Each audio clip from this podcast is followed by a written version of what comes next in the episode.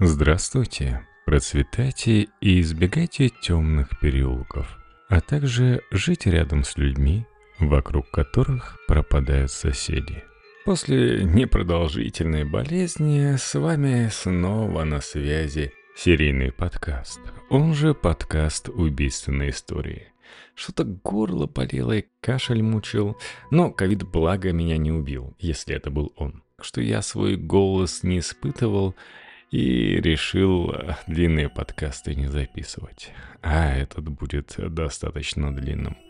Но во всю историю мы в этот раз все равно не уложимся. И возвращаемся в нашу, в кавычках, любимую Южную Австралию. Существует тонкая грань между обыденностью и криминальными тайнами, которую порой никто так и не перешагивает, и жертвы остаются неотомщенными. Но бывает, что на свет выходит малозначительная информация, ненадежная, как дымка, проводится поверхностная проверка, без заведения уголовного дела, без пылкого рвения и уверенности, и внезапно – Словно разбившаяся плотина, потоки шокирующих известий начинают набегать со всех сторон. В данном случае сердцем расследования стало исчезновение Элизабет Хейден, жительницы северного пригорода Аделаиды, Сейлсбари-Норт. Тайна начала являть себя 25 ноября 1998 года – Многие из вас уже к тому времени родились. Когда брат Элизабет, Грайан Синклер, с тревогой в голосе обратился в местный отдел полиции. Его сестра не выходила на связь шесть долгих дней. И усугубляла ситуацию то, что дети Элизабет были у его другой сестры, Кристин Спек, а муж пропавший, Марк Хейден, при каждом разговоре предлагал новую версию ее исчезновения. Грайан молил служителей правопорядка разобраться в этой пугающей его головоломке. Сердце его, надо было сказать, было не на месте. После оформления официального заявления и сбора первичных данных о внешности и одежде Элизабет, Информация была передана детективу Грегори Стоуну из отдела розыска без вести пропавших. Управление полиции Южной Австралии. Эссай Пол. На следующий день Стоун встретился с Герайном и получил более подробную информацию о жизни Элизабет. Грайан рассказал о том, как Элизабет, родившись в 61 году, к своим 37 годам стала матерью восьмерых детей от различных мужчин. Самой продолжительной была ее связь с Марком Хейденом, начавшаяся в 1994 году и завершившаяся бракосочетанием в 1997. Марк был старше Элизабет на три года, и изначально его звали Лоуренс – но после гибели своего брата в автокатастрофе он взял его имя. До сентября 98 года Марк жил со своим отцом в районе Элизабет-Ист. Но после того, как перевел отца в дом престарелых, продал дом и переехал в район Смитфилд-Плейнс, где жил вместе с Элизабет и ее детьми до 20 ноября 98 года – дня, когда Элизабет была замечена в последний раз Синклерами, которым супруги отгрузили своих двух сыновей, обещав забрать их через два дня. Впрочем, ничего особенного не происходило. Все шло по обычному сценарию. И никаких подозрений у Грайан и у его жены Рэи это не вызвало. Однако Вечером следующего дня Марк Хейден вернулся один, чтобы забрать детей. На вопрос Грайена о местонахождении Элизабет Марк ответил, что она его бросила. Не желая лезть в чужие дела, Грайн воспринял это как временный семейный конфликт. Но его беспокойство возросло после того, как на следующий день Марк, будучи пьяным, повторил свои слова, добавив, что Элизабет убежала с одним из его друзей, присвоив деньги с его и отцовских банковских счетов. Это было весьма странно учитывая, что Элизабет, несмотря на свое бурное прошлое, вряд ли бы решилась на такой шаг, особенно бросить своих детей. Так что Гарайн решил выяснить, а что же, собственно, произошло, и отправился к дому Марка в Смитфилд Плейнс. Но не нашел его там. Запросто вычислив, где Марк мог находиться, Грейн отыскал его в пивном баре в Селисбери-Норт. Марк предложил новую версию исчезновения Элизабет. 20 ноября он поехал в санаторий к своему отцу вместе с Джуди Эллиот, младшей сестрой Элизабет и Грайана, и по возвращении обнаружил, что Элизабет исчезла. Марк утверждал, что Джоди могла подтвердить его слова – что в момент их возвращения Элизабет в доме не было. Эта информация добавила новый поворот в данные об исчезновении Элизабет, привнеся в расследование элемент алиби для Марка и подтверждение его слов со стороны Джоди. Таким образом, получив информацию от Грайана Синклера и удостоверившись, что Марк Хейден не сообщил в полицию о пропаже своей жены – Детектив Грег Стоун принялся за расследование. Его первым шагом было отправиться в Смитфилд Плейнс, где проживали Элизабет и Марк Хейден, чтобы провести осмотр их дома и окрестностей. Не найдя Марка дома, он направился в местный отдел полиции с запросом о его доставке для допроса. Стоит вообще рассказать про те места. Северные пригороды Аделаиды, такие как Сейлсбери-Норт, Элизабет-Ист и Смитфилд-Плейнс в середине 90-х годов, стали депрессивными районами из-за экономической стагнации 80-х. Политика эмиграции в конце 80-х годов усугубила ситуацию, приведя к обострению этнических тенсий и ухудшению криминогенной обстановки – эти обстоятельства создали благоприятную почву для преступности, включая торговлю наркотиками и проституцию. Уже в нашем веке власти Южной Австралии предприняли меры по санации этих районов, включая расселение иммигрантов и инвестиции в инфраструктуру, что привело к улучшению жизненных условий и росту стоимости недвижимости. Но это будет уже потом. Возвращаясь к событиям 26 ноября 1998 года, после неудачной попытки найти Марка Хейдена дома, как я уже вроде бы сказал, детектив Стоун обратился в местный отдел полиции с просьбой отловить Марка для допроса. Этот шаг детектива был направлен на получение от Марка более подробной информации об исчезновении Элизабет – и выяснение всех обстоятельств, которые могли привести к данной ситуации.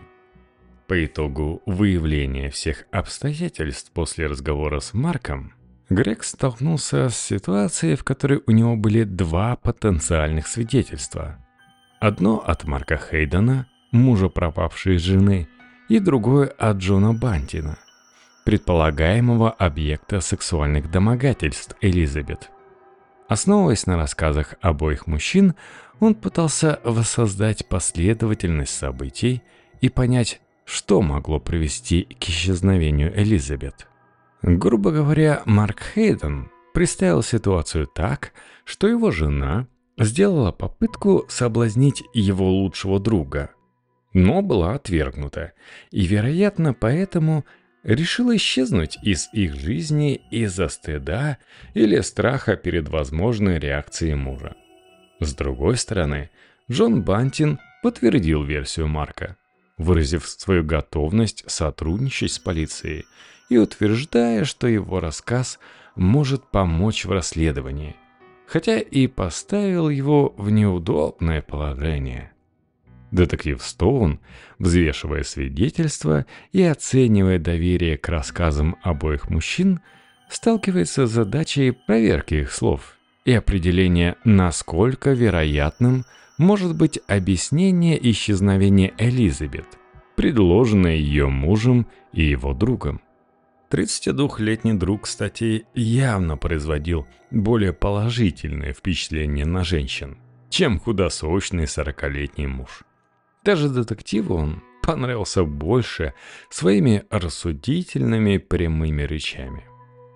После первичного анализа детектив Грег Стоун не обнаружил ничего подозрительного в поведении Марка Хейдена и Джона Бантина. Их прошлое оказалось чистым, как белый лист, с которого мне приходится начинать каждый выпуск. В базах криминального учета о них не было ни слова. Однако в жизни бывают моменты, когда интуиция подсказывает, что перед тобой скрытая глубина, мельчайшее движение на поверхности которой может привести к невообразимым последствиям. Так вот, это было оно. Хотя, казалось бы, дело можно закрывать, но встреча повторная с Грайном Синклером и его семьей – открыла перед детективом новые горизонты сомнений. Они не верили Марку и Джону ни на грамм. Ну, не могла мать сбежать. Детектив же напомнил, что автомобиль Элизабет, зеленый ленд-крузер, как призрак исчез на бескрайних просторах Соединенных Штатов Австралии, не оставив после себя ни малейшего следа. Исчезновение автомобиля вместе с Элизабет, по мнению детектива, вполне могло указывать на то, что она решила сделать ручкой. У многодетной матери могли возникнуть проблемы, от которых она захотела бы убежать, хотя семья Синклер была уверена в обратном. Тем не менее, версии о попытке соблазнения и рассказы Марка и Джона продолжали вызывать сомнения. Утверждения Марка об изменах Элизабет были поставлены под сомнение ее родственниками, особенно учитывая предыдущие отношения Джона с двумя сестрами Элизабет. Эти обстоятельства и отношения обоих мужчин к происходящему только усиливали подозрения детектива. С каждым новым свидетельством детектив Стоун становился все более убежденным в том, что не все детали этого дела появились на поверхности, и что истину еще предстоит раскрыть. С поддержкой своего начальника и нового коллеги, детектива Стива Маккоя, он продолжал углубляться в детали этого странного исчезновения – готовые раскрывать новые грани этого сложного дела с каждым новым днем расследования. А оно обещало быть долгим. Рассказ о предполагаемом соблазнении Джона Бантина казался семье не более чем отмазкой. Взгляды женщин Синклеров, полные недоверия и сомнений, отражали общее ощущение невероятности такого поворота событий. Ведь каждая женщина знает свою цену, и Элизабет не была исключением. Ее вес и отношения сестер с Бантином делали этот рассказ маловероятным, по мнению семьи. В мире Элизабет не было места для таких приключений. Джон Бантин харизматичный и умный, но холодный и бессердечный по описанию сестер – он был тем, кто мог завоевать внимание, но не сердце. Сквозь рассказы родных Элизабет его образ становился все более отчетливым. Он был далек от идеала мужчины, которого можно было полюбить, но уж точно был тем, кого можно было бы бояться. Расследование исчезновения Элизабет Хейден приняло новый оборот, когда детективы начали поиск ее внедорожника, обследуя местные кладбища автомобилей. Одновременно Они пытались восстановить события того дня в районе Сейлсбори-Норт, где Элизабет видели в последний раз. Вообще розыск пропавших людей представляет собой уникальный вид полицейской работы, где агентурные связи часто оказываются малополезными, и многие пропавшие на самом деле ищут убежище от своего прошлого. Попытки углубиться в обстоятельства исчезновения привели детективов к соседям семьи Хейден, Смитфилд Плейнс и Элизабет Ист. Элизабет описывали как спокойную, рассудительную женщину, увлекавшуюся рукоделием. Ее встреча с Марком в 1994 году на мастер-классе по лепке и глины начала их совместный путь. Марк, любивший слесарничать и улучшать свой автомобиль, был описан как добродушный мужичонка, не вызывавший недовольства у соседей, несмотря на шумные вечеринки у Хейденов.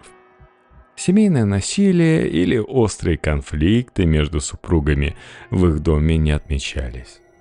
Однако, когда дело дошло до повторного допроса Марка для уточнения деталей внешности и одежды Элизабет – а также возможности продажи ею каких-то вещей перед исчезновением, детективы столкнулись с проблемой. Марк Хейден исчез из поля зрения в Смитвелл Плейнс на срок уже более 10 дней.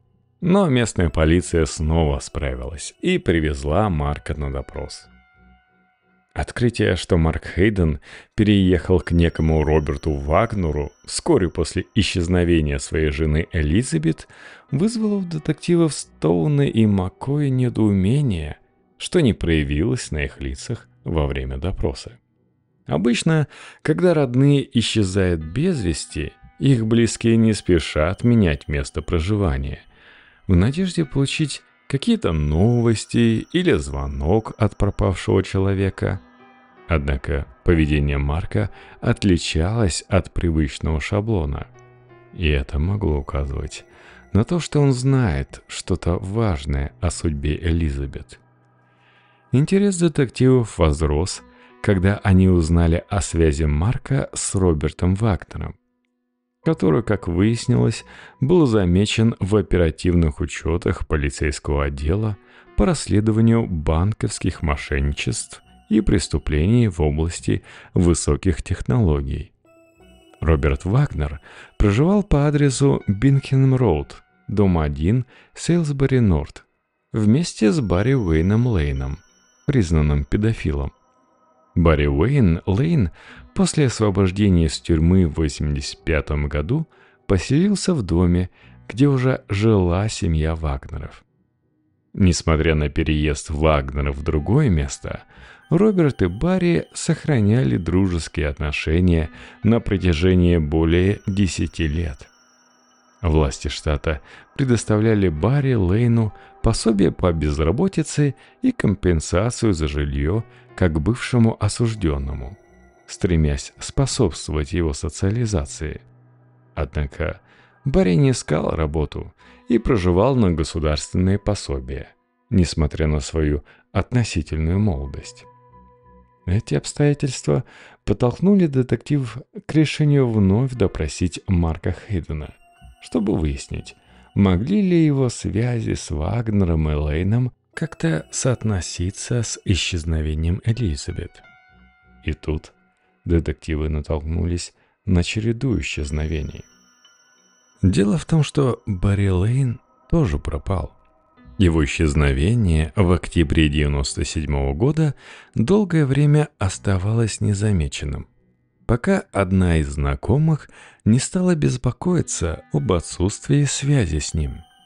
Сложность ситуации усугублялась тем, что некоторые последние телефонные звонки Барри к его сестре и матери вызвали подозрения – с течением времени несоответствие в деталях и неудачные попытки связаться с Барри привели к тому, что в полицию штата была направлена заявка на проверку возможного мошенничества с социальными выплатами.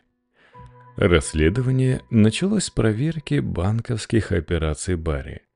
и было выяснено, что его счета были опустошены еще в октябре 1997 года. Благодаря сохраненным записям с видеокамер банкоматов, детективы установили, что деньги снимал Роберт Вагнер. Этот факт не был удивительным, учитывая близкие отношения между Робертом и Барри. Роберт помогал Барри в бытовых вопросах, включая установки глухого забора вокруг дома и подарок четырех щенков-доберманов для охраны жилища и личной безопасности Барри. Однако к декабрю 98 года ситуация оказалась более подозрительной. Фамилия Роберта Вагнера появлялась в контексте второго случая исчезновения человека, что привлекло внимание детективов отдела розыска пропавших лиц. Решив изучить географию проживания Марка Хейдена, Роберта Вагнера и Джона Бантина, детективы начали искать информацию о любых антиобщественных или подозрительных происшествиях, которые могли быть связаны с этими людьми. Этот поиск, хотя и был начат вслепую, принес неожиданные и интересные результаты, раскрывая более глубокие слои подозрительной активности и связи между этими личностями – на этом фоне исчезновение Элизабет Хейден и последующее исчезновение ее мужа Марка становились частью более крупного, запутанного пазла, требующего дальнейшего расследования и анализа. К концу 1998 года в связи с расследованием исчезновения других персон детективы начали обращать внимание на Джона Бантина, ранее не возбуждавшего подозрений. Изучение его прошлого и текущее местоположение привело к открытию некоторых странных совпадений. После переезда Бантина в Селисбери-Норт в августе 92 года произошло исчезновение 22-летнего Клинтона Дугласа Тризайса. Интерес к этому делу возобновился в 97 году, благодаря двум выпускам телевизионного шоу самые разыскиваемые в Австралии. Останки Клинтона, кстати, были найдены в 1994 году, но на момент конца 1998 года они еще не были идентифицированы. Следствие выяснило, что на момент исчезновения Клинтона он был любовником Барри Лейна, а также жил через дом от Бантина – еще одно исчезновение, произошедшее в январе 96 -го года, касалось 26-летнего Рэя Дэвиса, молодого человека с задержкой умственного развития. Рэй был аутичным, но вполне мог обслуживать себя, хоть и имел детский уровень умственного развития. Эти исчезновения и совпадения, произошедшие в одном районе и имеющие связь с одними и теми же лицами, стали казаться подозрительными. Они привлекли внимание детективов, которые начали изучать связи между Бантином, Лейном и другими персонами, чтобы выяснить, имеют ли они какое-то отношение к расследуемым исчезновениям. Расследование этих дел показало сложность и запутанность ситуации, в которой детективы пытались распутать нить преступлений и определить возможные связи между различными исчезновениями и подозрительными лицами в районе Селисбори-Норт и окрестностях. Так они выяснили, что в 95 году Рой встретил вдову Сьюзен Аллен, которая была старше его более чем вдвое и у них стартовали вполне себе взаимовыгодные отношения, где Рой помогал по дому, а Сьюзан удовлетворяла его сексуальные потребности и радовалась тому, какой непьющий у нее партнер. Тоже пиво для его детского развития казалось ему слишком горьким. Как вы его можете пить, да и зачем? Рой был доволен отношениями и гордо рассказывал окружающим, всем желающим послушать о своей невесте Сьюзен. Однако на Рождество 95 -го года между ними произошел конфликт, и Сьюзен выгнала Роя из дома. После этого инцидента Сьюзен рассказала соседям, что Рой пытался домогаться до ее внуков. В январе 96 -го года, уже после исчезновения Роя, одна из дочерей Сьюзен обратилась в полицию с заявлением о том, что Рой домогался до ее сына. Полиция пыталась найти Роя для беседы, но безуспешно. Примерно через 10 месяцев после исчезновения Роя в ноябре 96 -го года Сьюзен Аллен также исчезла, оставив своих внуков без присмотра. На момент описанных событий, конец 98 -го года, об исчезновении Роя и Сьюзен ничего не было известно и оба случая оставались неразрешенными. Исследование исчезновения Сьюзен Аллен и Роя Дэвиса привело к обнаружению того, что, несмотря на их исчезновение, социальные пособия продолжали поступать на их счета и регулярно снимались с использованием банковских карт. Эти снятия наличности производились в разных банкоматах по всей Южной Австралии – что казалось подозрительным. Видеозаписи показали, что деньги снимали разные люди, скрывающие свою внешность. Также были обнаружены письма, отправленные в социальные службы от имени Роя Дэвиса, информирующие о его переездах, хотя проверка адресов показала, что Рой там не проживал. Исчезновение обоих детективы связывали все с тем же Джоном Бантином, безработным, живущим рядом, который наверняка должен был знать их лично.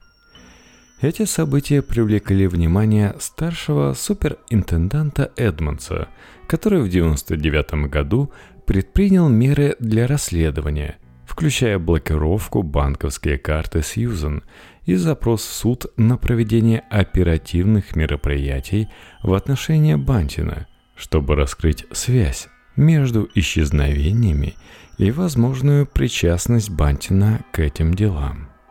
Надо сказать, что в описываемое нами время следствие ведется в условиях, где оперативные меры применяются активно и быстро санкционированы судами – с 1997 по 2002 годы суды Австралии выдавали в среднем около 700-750 тысяч ордеров ежегодно для проведения секретных операций по сбору информации, что для страны с населением около 20 миллионов человек на тот момент является значительным показателем. Оперативные меры могли продлеваться многократно, и в 1994 году – стало известно о существовании списка из 30 тысяч подозрительных лиц, подлежащих превентивному аресту в случае массовых беспорядков, что привело к масштабному парламентскому расследованию. Позже случился пожар в штаб-квартире ASIO, уничтоживший данные по оперативным разработкам этих лиц, и список как бы исчез. В 1999 году После получения ордера детективы начали наблюдение за Джоном Бантином и его двумя компаньонами. Они прослушивали их телефонные разговоры и устанавливали визуальные наблюдения. Хотя эти меры долго не приносили желаемых результатов.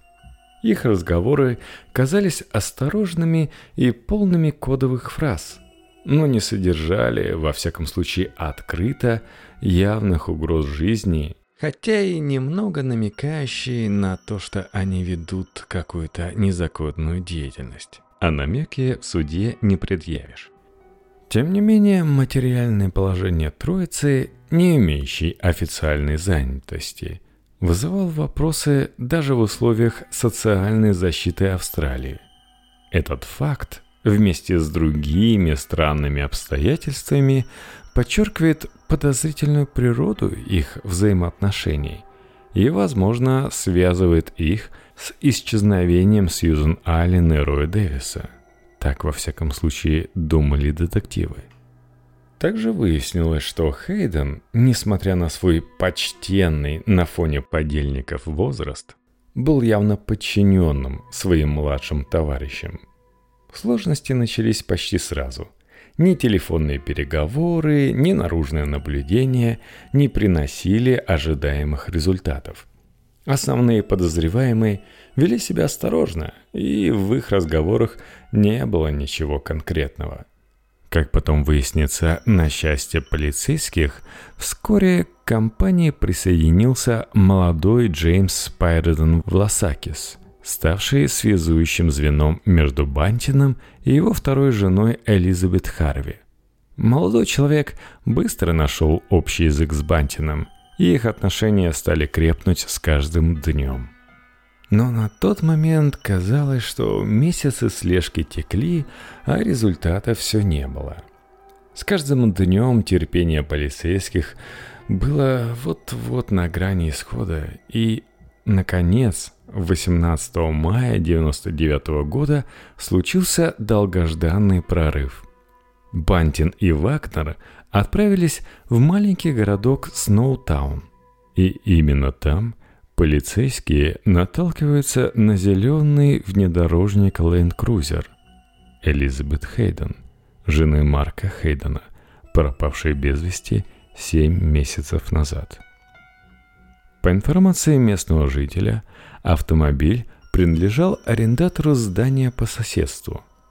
Каково было удивление полицейских, когда выяснилось, что это здание – арендовал безработный Марк Хейден под склад. Старший суперинтендант Эдмонс и его команда были полны решимости выяснить, что же находится внутри этого склада, который когда-то принадлежал банку. Однако получение ордера на обыск могло затянуться, и Эдмонс решил действовать быстро – они вошли в здание, надеясь найти что-то, что поможет им в расследовании. Возможно, даже тело Элизабет Хейден. Осмотр помещения, однако, не принес результатов. Лишь офисная техника, электрические мясорубки и игрушки с дистанционным управлением. Ничего подозрительного, однако вопросы о происхождении этих товаров и назначении этого склада оставались открытыми. На полном ходу расследования, столкнувшись с тупиком, они переключили свое внимание на все еще размещенное в здании, но закрытое банковское хранилище. Для его открытия потребовалось несколько часов и помощь высшего руководства SAPOL. Когда дверь хранилища в конце концов поддалась, Эдмонс и его команда обнаружили полок из полиэтиленовой пленки и одинокий ноутбук.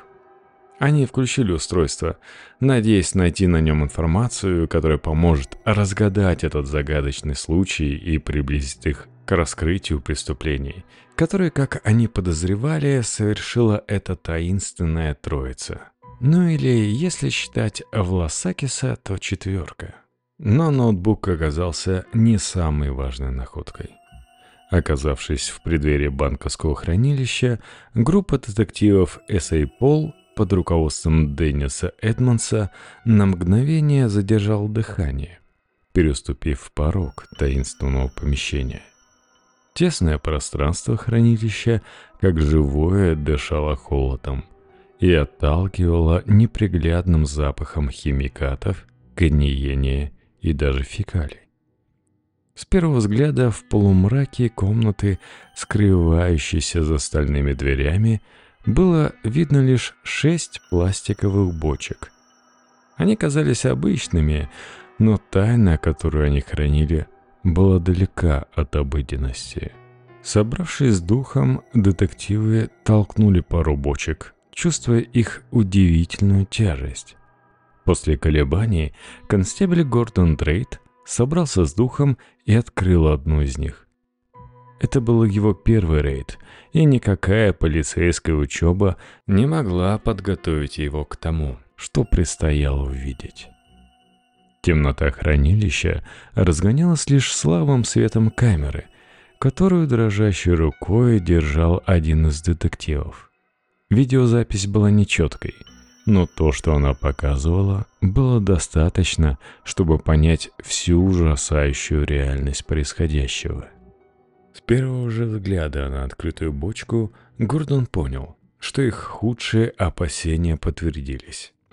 В бочке, залитой багрово-черной жидкостью, проглядывали человеческие останки. Кислый запах, характерный для многих кислот, ударил в нос, подтверждая страшную догадку. В углу помещения стояли пустые канистры из-под соляной кислоты. Очевидно было, что тело в бочке было залито этой кислотой в попытке скрыть улики преступления. Но с первого взгляда было понятно, что труп не принадлежал Элизабет Хейден. Это было ясно по мужским гениталиям. С каждой открытой бочкой обнаруживались новые части тел, каждая со своей тайной и своей ужасающей историей. В каждой бочке расчлененные останки, залитые кислотой. Весь вечер 18 мая в Сноутауне был наполнен лихорадочной активностью полиции. Каждый уголок бывшего банковского здания был осмотрен.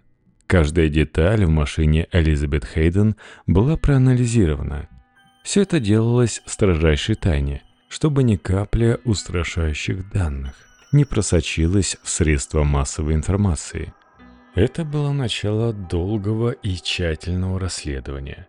Каждая нить которого вела все глубже в темный лабиринт злодеяний и секретов. В бочках полицейские нашли шесть голов, 15 ног и шесть торсов. Все эти останки принадлежали по меньшей мере восьми разным людям. Как оказалось, преступники зря использовали концентрированную кислоту – Дело в том, что она быстро вступает в контакт с телом и консервирует его, создавая пену, сквозь которую не происходит ни реакции агрессивного окисления, ни гниения. В итоге криминалистам уже 27 мая удалось идентифицировать первый труп по отпечаткам пальцев, тех самых, что по мысли убийц должны были раствориться в кислоте. При обнаружении масштабов преступной деятельности группы Бантина власти Южной Австралии сразу же начали уголовное расследование. До этого момента велась оперативная работа в связи с исчезновением Элизабет Хейден. А тут была создана следственная группа «Диаграмма» из 33 человек – включая сотрудников различных подразделений полиции штата, прокуратуры и криминалистических служб. Группу возглавил старший суперинтендант С.А. Пол Пол Шем, тем самым отодвинув Денниса Эдмонса, который вел предварительные работы, на второй план, хотя и включил его в состав диаграммы.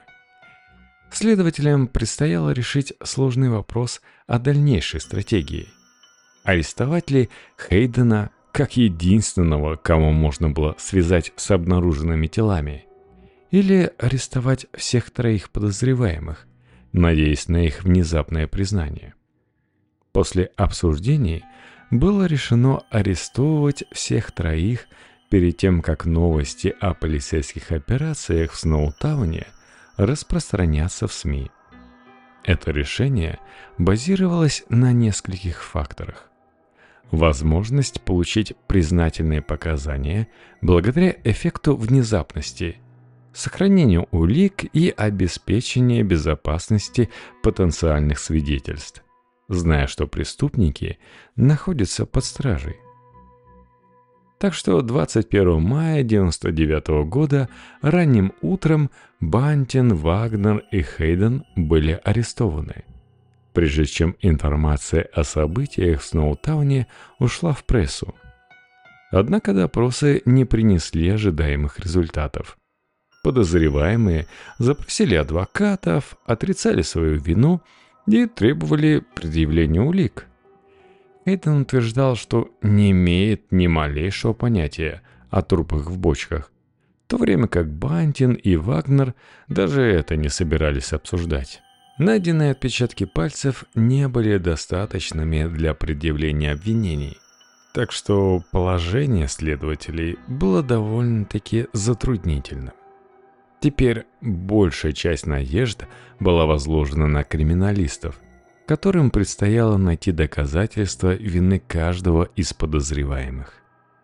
23 мая, когда небо лишь начало освобождаться от ночных теней, команда диаграмма, вся как на иголках, подъехала к дому номер 203 на Ватерлоу Коннор Роуд. Этот адрес давно уже стоял в списке интересующих их мест.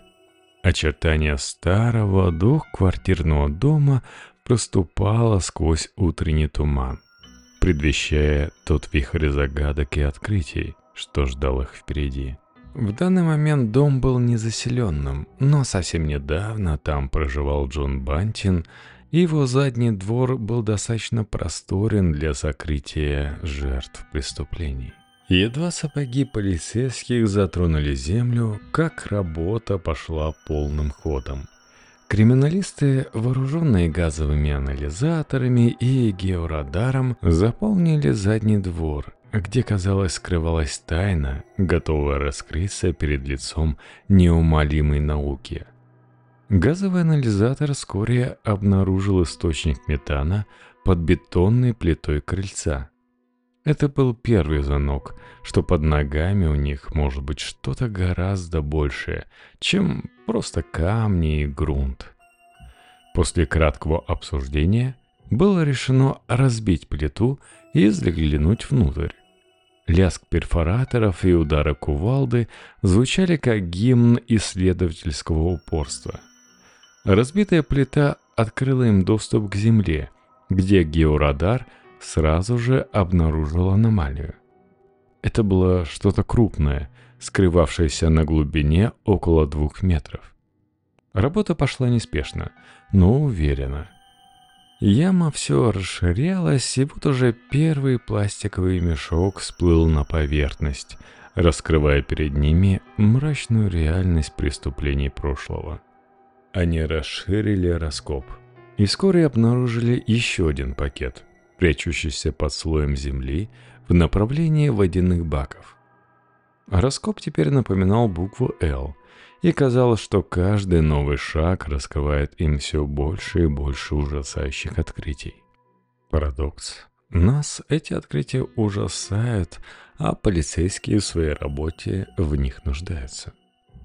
На протяжении следующих дней Земля продолжала давать свои мрачные секреты – с каждым новым мешком, с каждым новым фрагментом останков они все ближе подходили к раскрытию этой темной главы в истории города.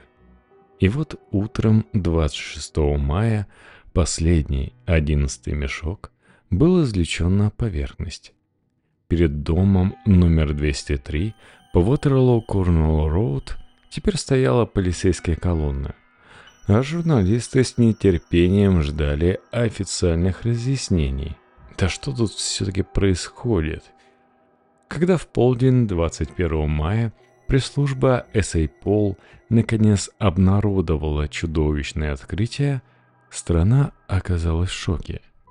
Новости о бочках с трупами мгновенно облетели все уголки страны превратив этот дом и всю улицу Уотерлоу Корнуолл Роуд в центр национального внимания.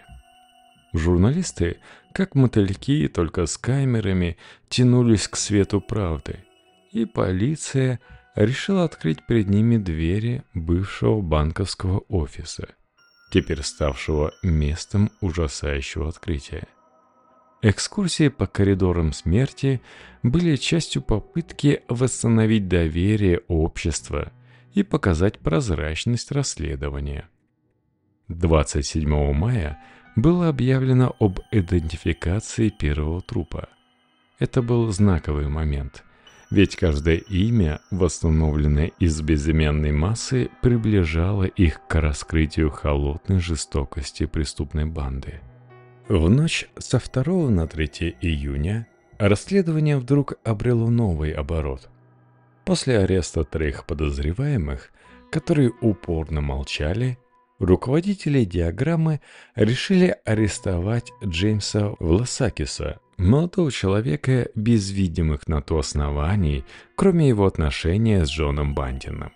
Скрытым от общественности основаниями были перехвачены звонки, в которых он угрожал собеседнику, что знает достаточно, чтобы пойти в полицию.